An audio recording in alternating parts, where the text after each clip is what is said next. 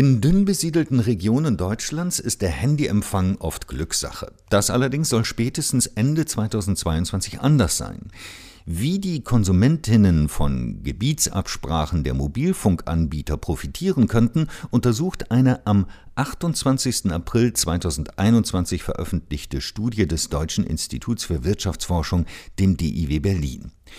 Über die Ergebnisse spreche ich nun mit Professor Pio Barke aus der Abteilung Unternehmen und Märkte am DIW Berlin und Mitautor der Studie. Herr Barke, die Mobilfunkanbieter sind zum Netzausbau verpflichtet. Bis Ende 2022 soll jeder Anbieter 98 Prozent der Bevölkerung erreichen können. Um das erreichen zu können, sind auch Kooperationen zwischen den Anbietern zugelassen. Wie können diese Kooperationen aussehen? Ähm, ja, Kooperationen können verschiedene Formen annehmen. Zum einen können sie die gemeinsame Nutzung von Infrastruktur vorsehen. Und hier spricht man vom Network Sharing, bei dem in aller Regel Anbieter mit eigenen Netzen beteiligt sind ähm, und sich zum Beispiel wechselseitigen Zugang zu ihren Funkmasten gewähren können. Äh, eine andere Form der Kooperation ist das Roaming. Und hier werden Gespräche über Daten oder Gespräche und Daten über Netze anderer Anbieter übertragen.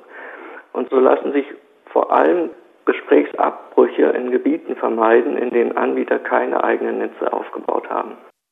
Was ist der wesentliche technische Unterschied zwischen diesen beiden Verfahren? Äh, dass beim Network Sharing in den Gebieten, in denen die Infrastrukturen geteilt werden, tatsächlich beide Anbieter Verträge und damit auch Anschlüsse anbieten können. Beim Roaming ist das, ähm, wie im internationalen Fall, muss das nicht der Fall sein. Ähm, das heißt, wenn Sie roamen, dann können Sie zwar weiterhin mit Ihrem Anbieter telefonieren, aber außerhalb des Gebietes, was er abdeckt, werden in unserem Fall keine Verträge angeboten. Inwieweit bedeutet das, dass die Anbieter auch Gebietsabsprachen machen müssen? Ja, vor allem das Network Sharing führt zu einer Art von Gebietsabsprache, weil klar ist, dass sich die Netzanbieter irgendwie darauf verständigen müssen, in welchen Gebieten sie wirklich Infrastrukturen aufbauen die sie sich dann anschließend teilen. Gibt es hier nicht Konflikte mit den Kartellregelungen? Ähm, ich denke nicht, da, da Kooperationen in den dünn besiedelten Regionen tatsächlich nur einen kleinen Teil der Bevölkerung erfassen und äh, Wettbewerb vor allem in den Ballungsgebieten stattfindet. Das heißt, der ganze Preiswettbewerb spielt sich da ab. Und zudem ähm, differenzieren die Anbieter regional ja auch nicht ihre Preise, sodass also das Preis- oder Tarifniveau tatsächlich durch den Wettbewerb in den Ballungsgebieten bestimmt wird. Welche Variante verspricht den größten Nutzen für die Konsumenten und Konsumentinnen? Sharing oder Roaming?